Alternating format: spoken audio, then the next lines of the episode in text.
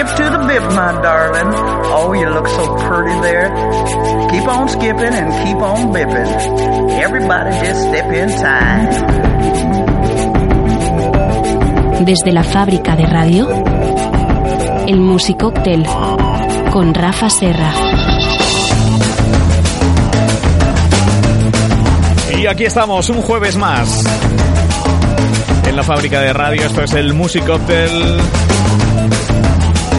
Y no puede faltar nuestro gran mezclador y también, en este caso, agitador de masas. Rafa Serra, muy buenas tardes. No tanto, no tanto. Estamos ¿Cómo en estamos? campaña electoral, pero no soy ese tipo de agitadores de masas. Paco, oye, Bueno, por cierto, qué bonita la encabezado este, qué locución. Ahí estamos. Parece, parezco un tío importante. o Eh, sea, ¿verdad? Eh, ¿verdad? O Es sea, que lo cosa- eres, es que lo eres. Gracias. Aunque gracias. seas muy modesto, No, es eres, verdad, pero eres. bueno. bueno, los- para los que escuchan este modesto espacio radiofónico, seguramente les parecerá un tío súper importante, pero no es así. Bueno, en fin, Musicóctel, otra vez aquí. Oye, qué calorcito, qué bien, ¿no? Pero qué bien se está aquí. Qué bien se está. Estamos aquí, en, bueno, en la radioneta de la fábrica de radio, con una temperatura perfectamente fija de 22 grados que estoy viendo aquí desde mi, sí, sí, desde mi puesto. Eh, pero fuera hacen sus 32 graditos, nos ha pillado el poniente ¿Qué este. será, Julio?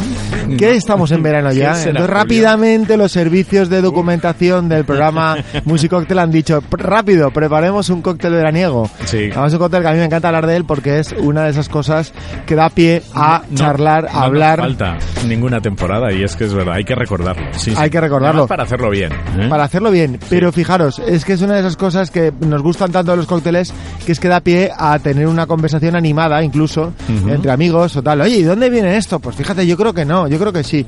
Pues fijaros, vamos a hablar de la sangría. Entonces digo, bueno, pero yo soy experto en sangría. Bueno, aquí somos todos expertos hasta que se Eso diga lo es, contrario, ¿no? es. Hay que demostrar Esto es las como cosas. lo de la paella, ¿no? hay que demostrar esto, ¿eh? Hay que demostrarlo, ¿eh? Y, y, oye, nosotros tenemos, tenemos un buen ojo clínico para estas cosas.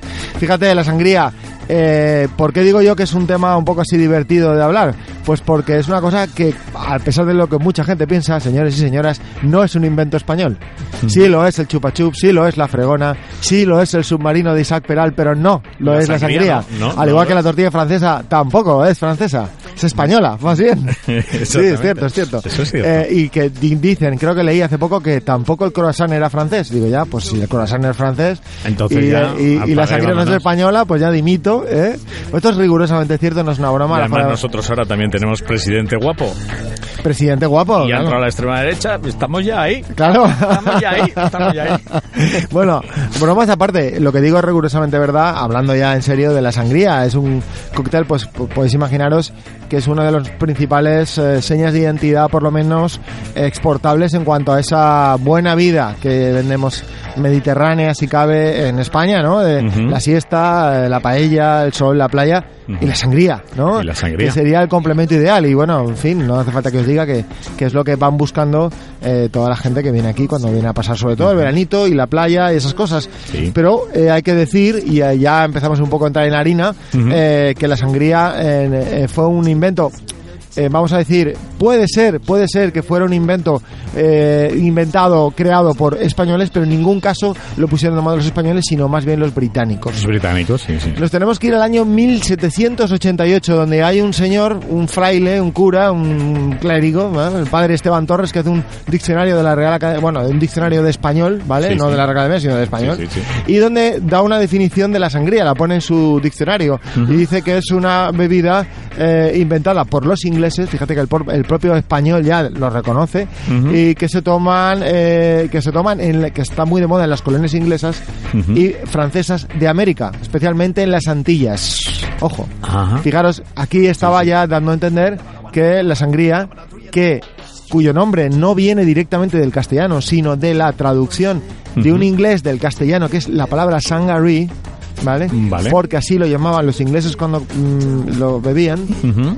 Como tenía el color rojo de la sangre, De- lo llamaban sangaree. que en Entonces, este caso era del vino tinto. Del vino tinto. Hay que decirlo, claro. sí, Eh, claro, entonces eh, di- dijeron, bueno, pues vamos a hacer nuestra traducción de la sangaree y se quedó en sangría. En Claro, sangría, o sea que es una bien. palabra de inglesa, o sea, una palabra española que viene de una inglesa que viene de una española. Al final. Ahí, ahí lo han... Ahí lo han hecho un apaño. Bueno, pues la, primer, la primera dato que tenemos eh, claro de esto es de este clérigo llamado el padre Esteban Torres. A partir de ahí hay, la leyenda es muy, muy profusa, pero tenemos que decir que como ah, el concepto de mezclar eh, vino, en este caso, Sí. con especias, con frutos, con frutas y con otro tipo de licores o eh, especias, Sí. eso ya lo hacían los romanos.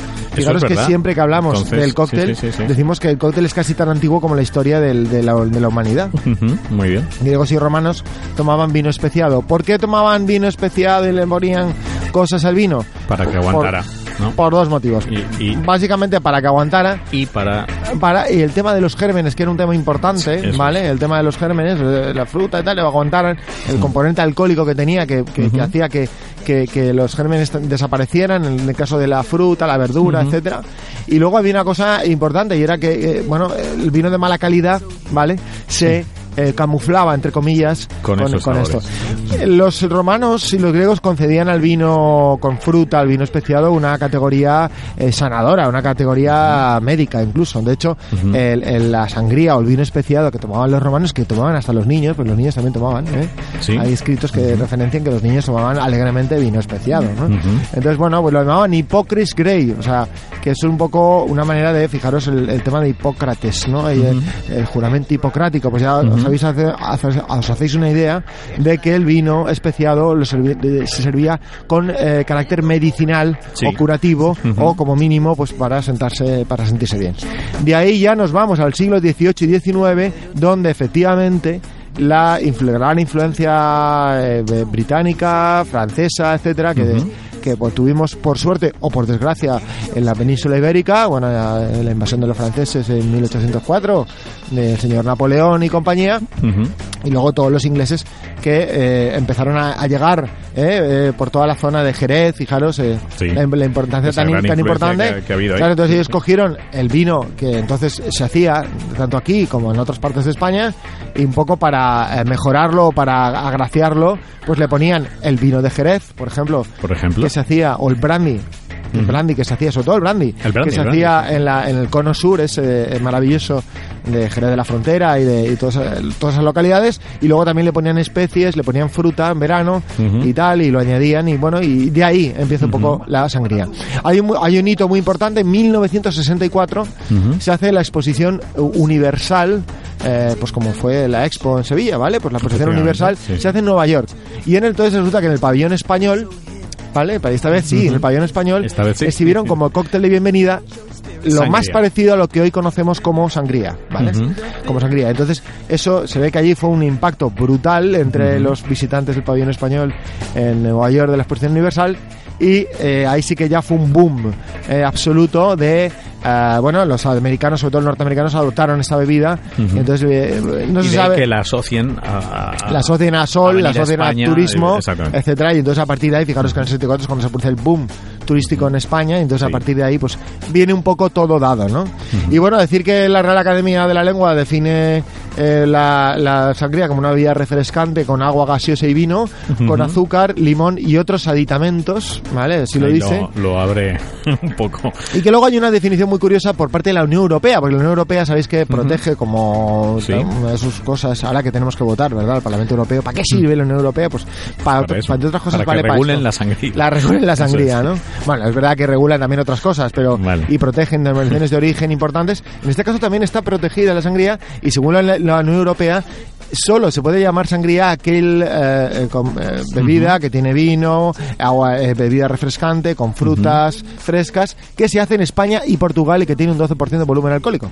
Ole. Ojo, O sea que ya... Solamente se puede llamar sangría o sea, según los ingleses Europea. tienen que venir aquí a beber. Eso es. está muy bien. Eso es. está muy bien El inglés no puede, No puede tomar no. sangría, tiene que venir No, aquí. Muy bien, muy, bien pensado. Todo- parecerá una tontería, la. Unión Europea. Muy bien. una tontería, pero, ahí se lo han currado, ahí, Sí, se, sí, no. ahí se lo han currado. Eso bueno, me parece perfecto. Deciros que la sangría, en fin, como os podéis imaginar, eh, no solo forma parte del acervo cultural eh, guiri, eh, vamos a decir así, de, Sí, eh, sí. que tenemos en la cabeza, sino que evidentemente, pues aquí en España es un ritual absoluto de, de- de- de hermanamiento y de, bueno, de, tomar un algo con los amigos en- y con la familia, en, sobre todo en época estival, y que, bueno, está también en- literatura, en, en, en- en arte, en, un montón de sitios, en música incluso, cosas, sí, sí, ha sí. salido reflejado este popular cóctel, porque esto es un cóctel, señores, también, también es un cóctel como lo es el gin tonic.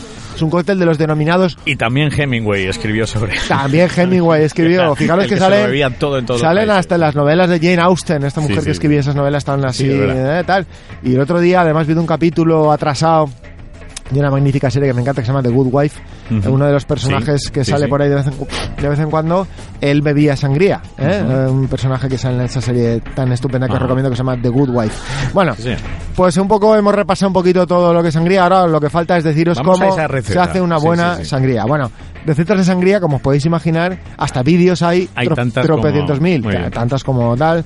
Y aquí no hay una receta oficial, en este caso no, de la International Bartending Association. No la hay, Eh, ¿no? no la hay para que decir, esta es la buena. ¿eh? Esto es como la paella, ¿no? La que dice... Pues Casi como la paella. No, que no, igual ahí- que ahí- está la wiki paella esta Eso que dice, no, aquí es la receta. No, Sí. no existe y por tanto aquí tenemos que estar un poco a lo que dictan los grandes bartenders y las recetas. eh, yo he cogido particularmente la que yo considero que es más, que respeta más la, eh, la tradición La original ortodoxa. y Vale. la más ortodoxa. Es decir que.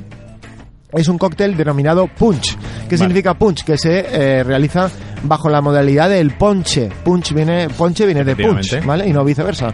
Entonces lo podéis hacer En o esos bien recipientes más grandes. un recipiente muy grande, es grande, o bien un tipo de ensaladera o tipo de champañera con hielo, ¿vale?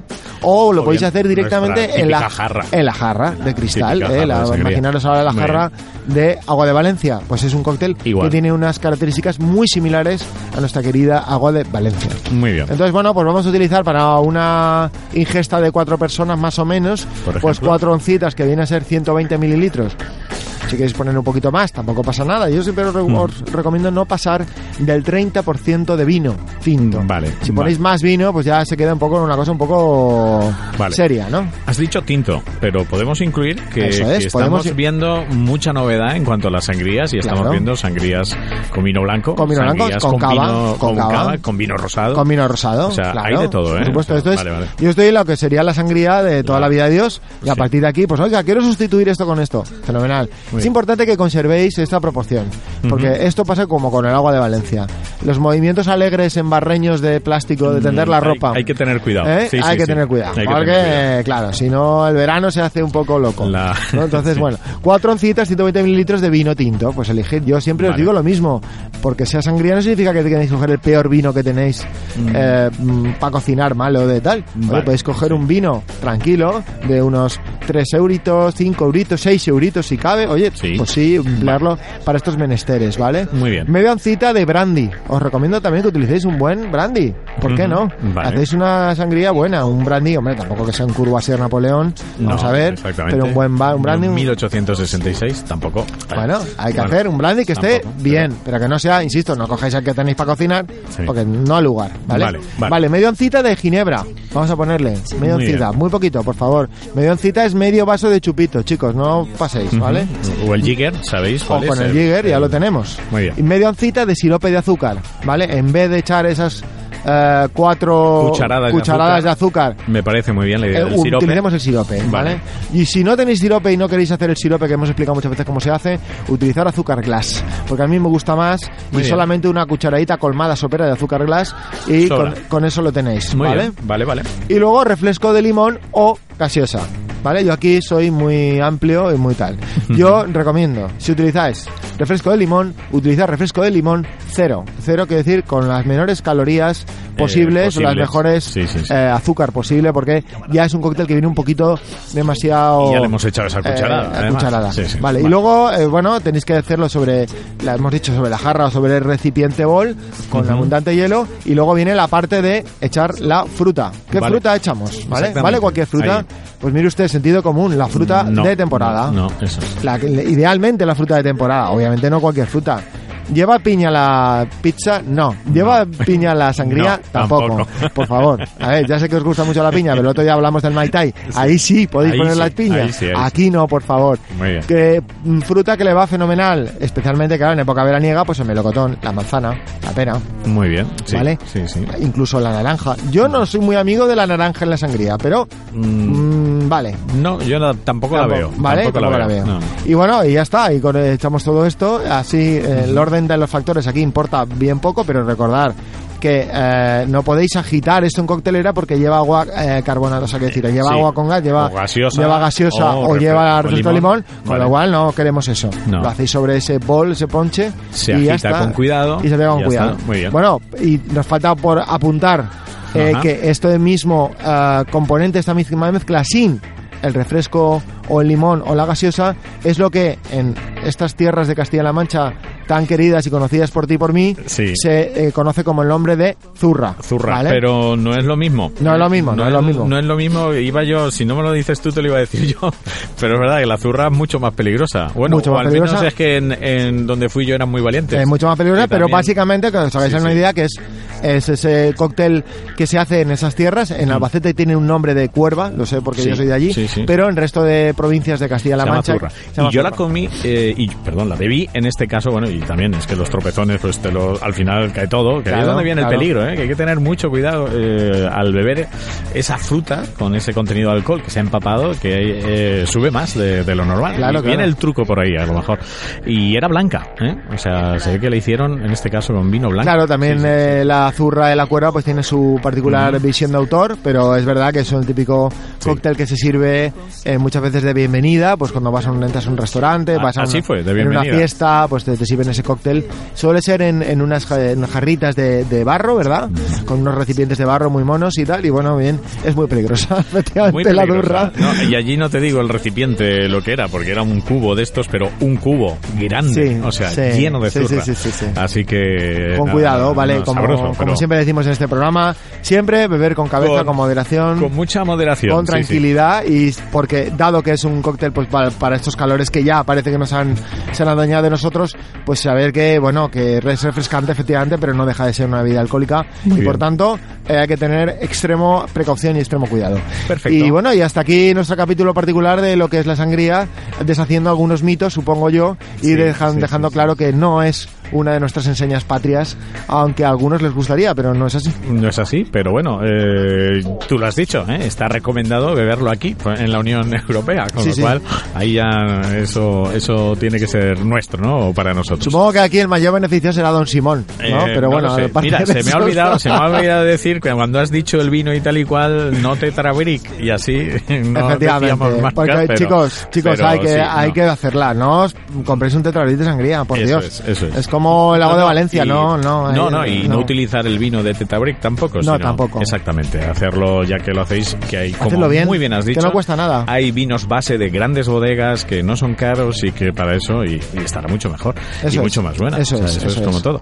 Muy bien, pues que luego nos gusta, bien que nos gusta que nos pongan una Gin Premium, ¿no? Pues pues bueno, aquí pues eso. Claro, ya que estamos en esa no dinámica de que sea beber un gran bien. reserva, no, pero eh, Pero un vino muy bien. que esté así en un rango. Yo siempre digo los rangos de precio que son bastante orientativos. Entre Sí. 6 y 8 euros podéis encontrar unos vinos maravillosos. Hay auténticos Y no vinazos. pasa nada por Hay- utilizarlos con una sangría, ¿eh? Mira la guía de supervinos de nuestro gran maestro, Joan. eh, Sí, de sí, hasta sí. 7 euros. Extraordinarios vinos. Y los hay, ¿eh? A verlos Sí, sí. hay los. O sea que.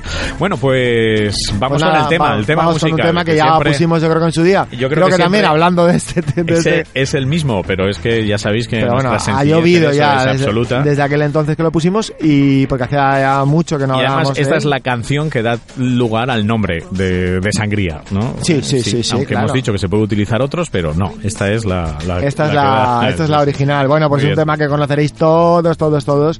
Que además es un tema que se pone mucho en estas radios que ponen mucho Remember y, Y, tal. a- y ahí del quien no lo conozca, o sea, claro. Un tema que, por cierto, por cierto, no es de este grupo, por supuesto, pero tampoco es de Bob Marley. como muchos puedan pensar. Este tema No, es de no. Neil Diamond. O Fijaros, sea, de fíjate. 1967. Qué gran Pero- voz Qué gran voz, Diamond, qué gran. Ah. compositor, que, escri- que escribió para grandes encantaba. artistas.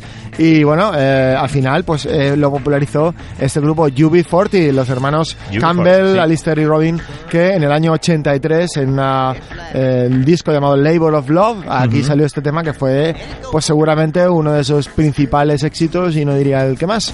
Este Red Red Wine, que este vino, vino tinto, tinto. Ahí sí, ahí sí. Eh, que da que fue uno de sus números unos de esta banda inglesa, pero con ese acento absolutamente reggae, ¿no? Absolutamente jamaicano y caribeño. Pues vamos con los UB40.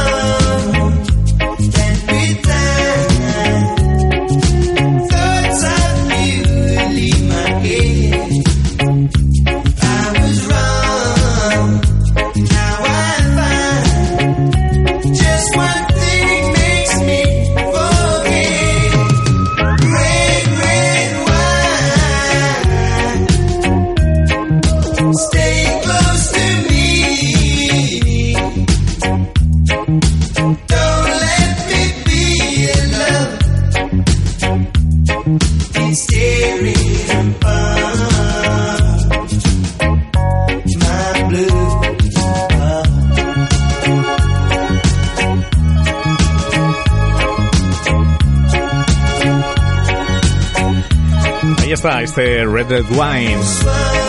Yo lo recuerdo, eh, fueron teloneros de Pretenders. Pre- Pretenders fueron teloneros de U2, ¿te acuerdas? Sí, sí. Concierto Vaya, qué en el- conciertazo.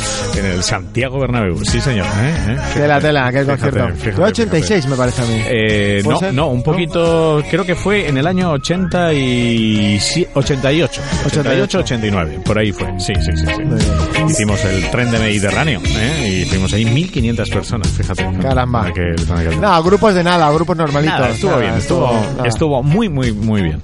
Bueno, pues tenemos noticias, ¿no? Sí, tenemos una noticia porque al Vale. fijaros, al hilo de, de esto que estamos comentando, de, de- de, eh, bueno, lo que significa poner especies, poner eh, hierbas, sí, sí, frutas sí, a, a bebidas conocidas, pues al final surgen cócteles, ¿no? Bueno, pues una iniciativa que nos ha gustado mucho, eh, que ha sacado Coca-Cola, la gran marca, ¿no? Bueno, pues ha decidido eh, convertir, o coger, mejor dicho, la receta original de Coca-Cola, que es de 1886. Fijaros que estábamos hablando antes del padre este Esteban Torres y tal, pues casi, casi por aquella época es cuando surge la Coca-Cola eh, con el famoso este farmacéutico médico llamado John Pemberton, ¿no? Sí, Eh, que hablan sí, sí. de él, de esa receta secreta, pero bueno, que tenía pues una base en la hoja de coca, efectivamente, la nuez de cola y otros aditivos y aditamentos que, cuya proporción Que era casi medicinal eh, por aquel entonces. Efectivamente, porque en otra parte por cosa. la hoja de coca, ojo, eh, cuidado que ya no la tiene, evidentemente. Entonces, bueno, eh, resulta que ha cogido Coca-Cola con muy buen criterio, creo yo, Sí. a 24 de los mejores eh, bartenders del mundo, Fíjate. entre los cuales, ojo, al dato está eh, Adriana Chía. Y Antonio Naranjo, Adriana Chía, Chía la conocemos españoles los dos. Sí, sí, sí. Adriana Chía la conocemos porque ganó World Class representando a España hace unos, eh, creo que fueron tres o cuatro Tres, años. cuatro años, sí, sí. yo no recuerdo, pero representando a Barcelona y a España, por supuesto. Y bueno, ha cogido a Adriana y a, y a Antonio, y entre otros muchos afamados, estos 24 primeras espadas bartenders, para hacer cuatro eh, versiones de la Coca-Cola con la receta original, con eh, toques de hierbas, de raíces, de especies, de, bueno, de cosas de bitters y tal. ¿Para qué? Para convertir a esas cuatro nuevas fórmulas de Coca-Cola en el mixer perfecto para combinar con cualquier destilado, cualquier licor. Decir, se llama Signature Mixers o los mixers eh, con firma de autor. Muy bien. De autor. Y esto, bueno, lo va a lanzar Coca-Cola pues eh, en breve. Eh, lo vais a tener en, en seguramente en vuestro bar habitual, porque ya sabéis que Coca-Cola lo que lanza lo lanza como toca, ¿no? Sí, Y imagino entonces- que será pues eh, alguno especial para cada tipo de Claro. espirituosa. Claro, ¿no? pues Tienen lúpulos, enello, flores, lima, jengibre, pues pues cada uno tendrá pues muy en la línea de lo que ha hecho con muy, Muy buen bien, criterio muy bien, las tónicas, verdad que han ido por delante en este aspecto. Y que también es verdad que eso ha ayudado a que el gin tonic fuera, o sea, ahora mismo la bebida del combinado de moda, ¿no? Entonces yo creo que Coca-Cola eh, ha reaccionado un poco tarde a lo mejor, pero, pero ha reaccionado correctamente. Yo creo que Sí que es verdad, porque en eso se adelantó eh, Schweppes, vamos Sí, a sí, decirlo, sí, sí. lógicamente, Claramente. toda esa gama. Y, y bueno, y que vuelva el Cuba Libre, entonces. Cuba Libre, con Cuba más, Libre. Con más exotismo, Sí, ¿no? señor, sí, señor, esa es la eh, idea, esa tú es la idea. imagínate, no sé, ah, igual sabe mal, pero bueno, el, el ron de Peremercado, ¿eh? ¿te acuerdas? Claro. El Bocan Waterfall, ¿verdad? Ese, por ejemplo. Por supuesto. Y, una, y una de estas que no estudios ya sabemos cuál sabes, es. ya sabes que dicen Ahí que el vamos. whisky vuelve, ojo. Y eso es, y el whisky y cola. el ron Sí, sí, nunca ha dejado de irse y entonces eh, yo creo que están un poco adelantándose a lo que puede ser un pequeño cambio de tendencia en el consumo de gin tonic que está un poco ya saturado. Pero bueno, pero bueno, ya veremos lo que pasa. En cualquier caso, Coca-Cola Signature Mixtures eh, va a salir a, la calle. Perfecto. Pues Rafa Serra, muchísimas gracias. Gracias a ti, como Un siempre. jueves más y volveremos el jueves que viene. A ver, no sabemos si con visita o no, pero bueno, estamos ahí pendientes. A ver, a ver, si nos confirman. Ya, ya os decimos, ya escucháis el próximo jueves aquí en el Music Cocktail. Un placer, hasta el jueves que viene. Chao. Desde la fábrica de radio, el Musicóctel con Rafa Serra. Volvemos la semana que viene. Don't be so hip. Take this little tip. Let your spirit rip. When you skip to the bip.